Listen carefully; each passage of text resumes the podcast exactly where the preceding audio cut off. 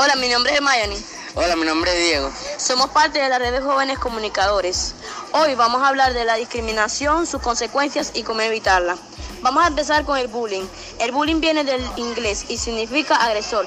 Las personas que sufren discriminación se sienten deprimidas y en la mayoría de los casos pueden acabar en una situación grave, como el suicidio por causa del bullying.